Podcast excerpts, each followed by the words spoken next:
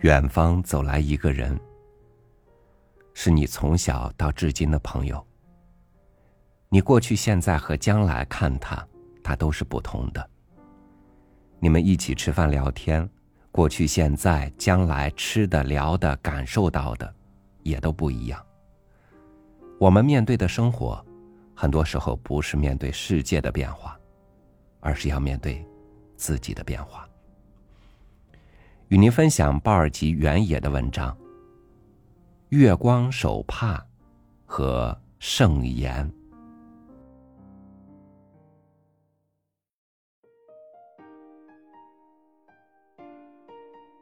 很多年以前，我在医院为父亲陪床。病人睡熟后，陪床的人并没有床可睡。时间已近后半夜。我散步在三楼的楼梯间。这时的医院没有什么人走动了，几个乡下汉子披着棉袄，蹲在楼梯口吸烟。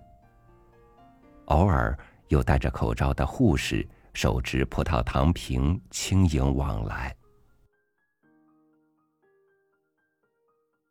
我下到一楼，又拾级上楼。走在我前面的一个小姑娘。约莫是个中学生。行走间蹲下捡一样东西，旋即又走开了，回头瞅我一眼。他走开后，地上一个薄白之物仍放着，像一方手帕。我走近看，这不是手帕，而是一小片月光摊在楼梯上。为什么是一小片呢？原来是从钉有木板的落地长窗斜照进来的，未钉死的小孔只有一方手帕大。子夜之时，下弦月已夺到西天，这一片月光射入，在昏黄的楼道灯光下，弥足珍贵。小姑娘误以为这是奶白色的手帕，她弯腰时。手指触到冰凉的水泥地上，便缩回了。他瞅了我一眼，也许是怕笑话。我不会嘲笑他，这一举动充满生机。小姑娘也是一个病人的家属。我不知她的病人在床上忍受着怎样的煎熬，但她是这么敏感，心里盛着美。不然怎会把月光误作手帕？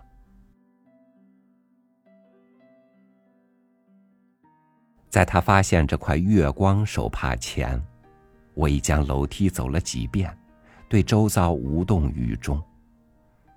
正是因为他弯腰，才诱使我把这一小片月色看成是手帕或者像手帕。但我感伤于自己没有他那样的空灵。走过来也不会弯下腰去，因为一双磨练的很俗的眼睛，极易发现月光的破绽，也就失去了一次美的愉悦。许多年过去了，我对此事有了新的想法。多么喜欢他，把这块手帕捡起来，抖一下。这是不可能的事情。但我替月光遗憾，他辜负了小姑娘轻巧的半蹲捡手帕的样子。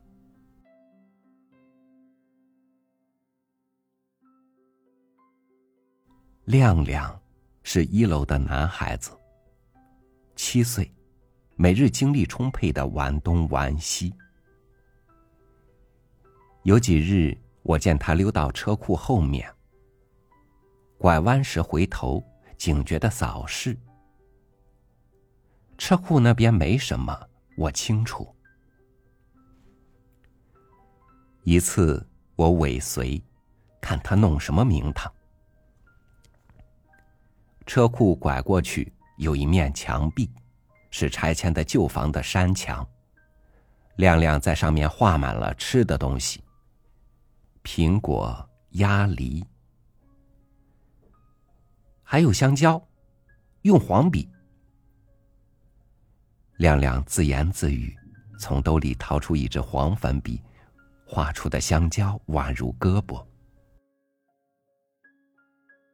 他站定，做出把墙上的香蕉挖出来的手势，口里发出响亮的“啧啧”的声音。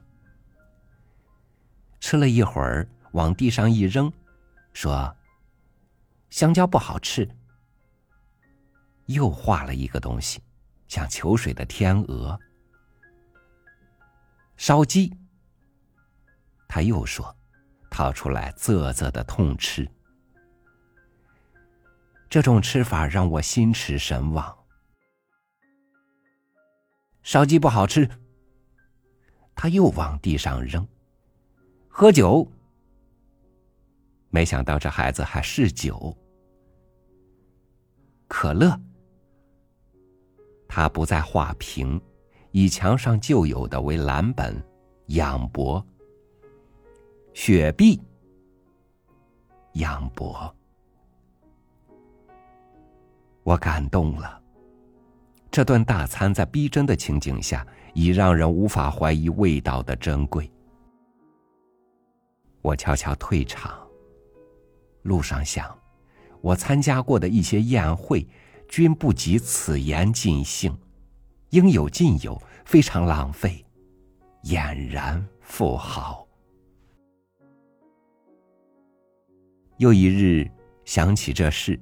转到亮亮在车库那边的精神餐厅，墙上内容有变化，竟有飞机和狼，西瓜、葡萄也不少。我能像亮亮那样饕餮吗？挽起袖子，西瓜，我空捧到嘴边，稍犹豫。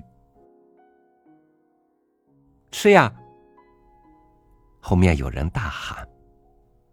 回头，是亮亮的笑脸。亮亮双手捧到嘴边，啧啧，非常爽利。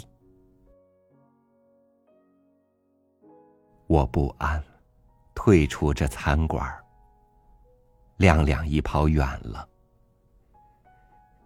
这一场盛宴的滋味儿。世故的成年人永远无法享受到，它是上帝专为孩子而设的美餐。